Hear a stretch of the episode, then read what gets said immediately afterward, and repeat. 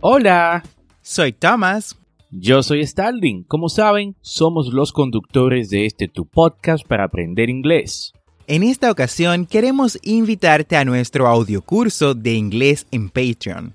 Si te gusta la idea de aprender inglés a tu ritmo, como lo haces con el podcast, por solo 10 dólares al mes en Patreon, tendrás acceso a este audiocurso de inglés premium Además, tendrás el soporte de ambos y dos reuniones al mes por videollamadas para practicar. Esta es una forma que tenemos de apoyarte en tu proceso de aprendizaje y que tú también nos apoyes por igual. Ve ahora mismo a patreon.com diagonal Englishway RD y únete.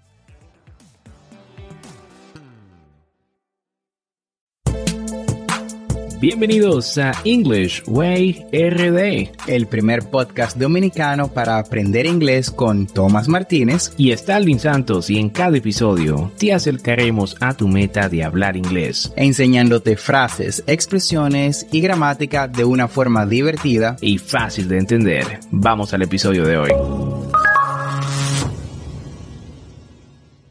Hey Thomas, how's it going? Very well. Thanks. And you? I am great. Super excited de estar aquí el día de hoy en el episodio número 45 de este tu programa para aprender inglés. Y como sabes, esto es un podcast y la ventaja es que lo puedes escuchar cuando, dónde y cuántas veces desees. Algo muy conveniente si estás o quieres aprender inglés. Y cuéntame, Tomás, ¿qué aprenderemos el día de hoy? Starling, como sabes, el inglés está lleno de frases que debemos de saber dependiendo del área en que estemos trabajando. Así que hoy estaremos hablando de inglés de negocios, frases que se escuchan muy frecuentemente en el área del emprendedurismo. Así es, Tomás. Este tema es muy importante para todas esas personas que buscan aprender inglés para fines eh, profesionales, ¿no? Para fines de hacer negocios. Y cuéntame, Tomás, ¿cuál es la primera frase de nuestra lista? La primera palabra de nuestra lista, o bueno, la primera frase de nuestra lista es to get ahead of the game. Significa ser el mejor de la competencia, estar a un paso delante. Vamos, repite después de mí. To get ahead of the game. Perfecto, Thomas. Y la segunda frase de nuestra lista el día de hoy es learning curve. Learning curve hace referencia al proceso de aprendizaje, teniendo en cuenta una gráfica con las variables de tiempo y conocimiento. Su traducción exacta es curva de aprendizaje. Repite después de mí. Learning curve. Learning curve. Nuestra siguiente palabra es to cut corners. To cut corners. Su traducción exacta sería cortar esquinas y significa tomar atajos. Hace referencia a hacer las cosas de la manera más rápida y económica para ahorrar tiempo y dinero, lo que usualmente a veces no es lo mejor. A menudo, cutting the corners significa reducir la calidad y romper las reglas. Vamos, repite después de mí. To cut corners. To cut corners. Excelente, uh, Thomas. Y nuestra cuarta frase es white collar worker. White collar worker. Es una forma de llamar a aquellas personas que trabajan en una oficina uh, personal o para otra persona eh, que pertenece al ámbito corporativo. Repite conmigo. White collar worker. White collar worker. Nuestra quinta palabra o bueno, frase es word of mouth. Word of mouth. Hace referencia al proceso por el cual clientes o prospectos le cuentan a otras personas sobre un producto o servicio sin ningún otro tipo de marketing. Su traducción exacta sería publicidad de voz a voz o, como también comúnmente se conoce, marketing de boca a boca. Excelente, uh, Thomas. Y nuestra sexta frase en esta lista es by the book. By the book. Es lo opuesto a to cut corners, es decir, significa hacer todo bajo las reglas. Repite conmigo. By the book. By the book. Nuestro siguiente término es algo que conseguirás if you play by the rules, si juegas por las reglas, y es in the black. In the black. Hace referencia a tener ganancias.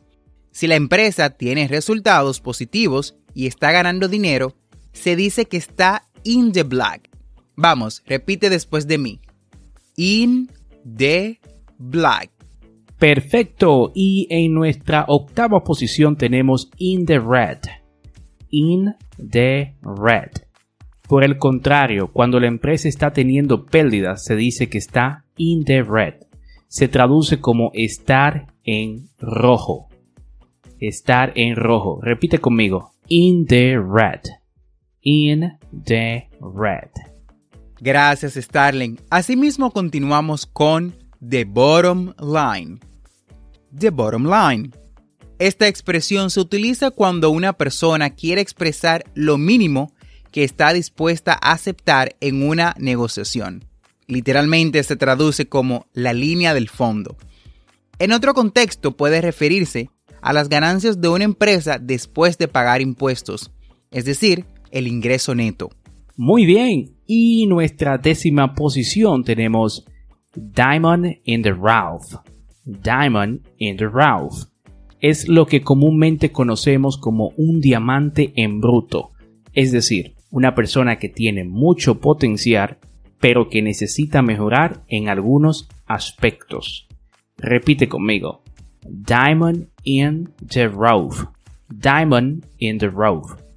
El siguiente es un término que le encanta a los abogados, mercadólogos y gerentes. Loophole. Loophole. Es un término muy utilizado en el área de derecho. Hace referencia a la existencia de ambigüedades o errores en las leyes que pueden ser aprovechadas por empresas o individuos para evadir obligaciones u obtener ventajas sobre los demás. Muy bien, Tomás. Y en la posición 12 tenemos red tape. Red tape es un término normalmente utilizado para referirse al exceso de reglas impuestas, comúnmente por instituciones gubernamentales. Este exceso de procedimientos dificulta el desarrollo de los negocios. En otro contexto, este término también se usa para expresar cuando una empresa está pasando por momentos difíciles. Ejemplo, the business is in the red tape. Is in the red tape. Repite conmigo. Red tape. Red tape. Continuando con nuestras palabras, tenemos start from scratch. Start from scratch. Hace referencia a empezar un proyecto de cero empezar una acción o proceso sin recursos, preparación, conocimiento o ventajas. Esto también se parece mucho a lo que es la palabra o la frase start from the bottom, que es básicamente empezar desde abajo. Vamos, repite conmigo. Start from scratch. Start from scratch. Perfecto, Thomas. Y en nuestra posición 14 tenemos Think outside the box. Think outside the box. Esto significa pensar en una solución que es diferente de lo que normalmente se hace.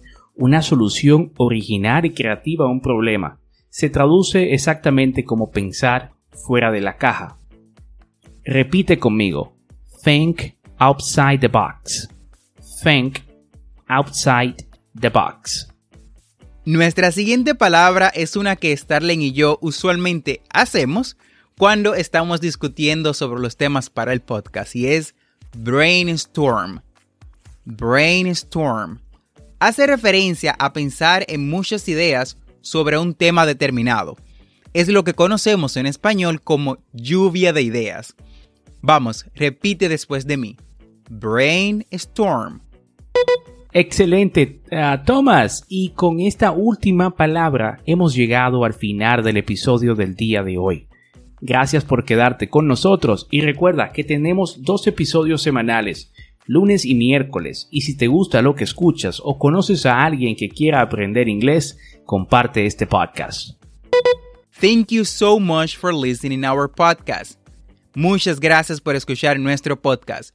No olvides apretar el botón de suscribirse en tu reproductor de podcast favorito como Apple Podcast, Google Podcast, Spotify, Castbox o cualquier otra aplicación de podcast y así recibirás actualizaciones semanales de nuestros nuevos episodios.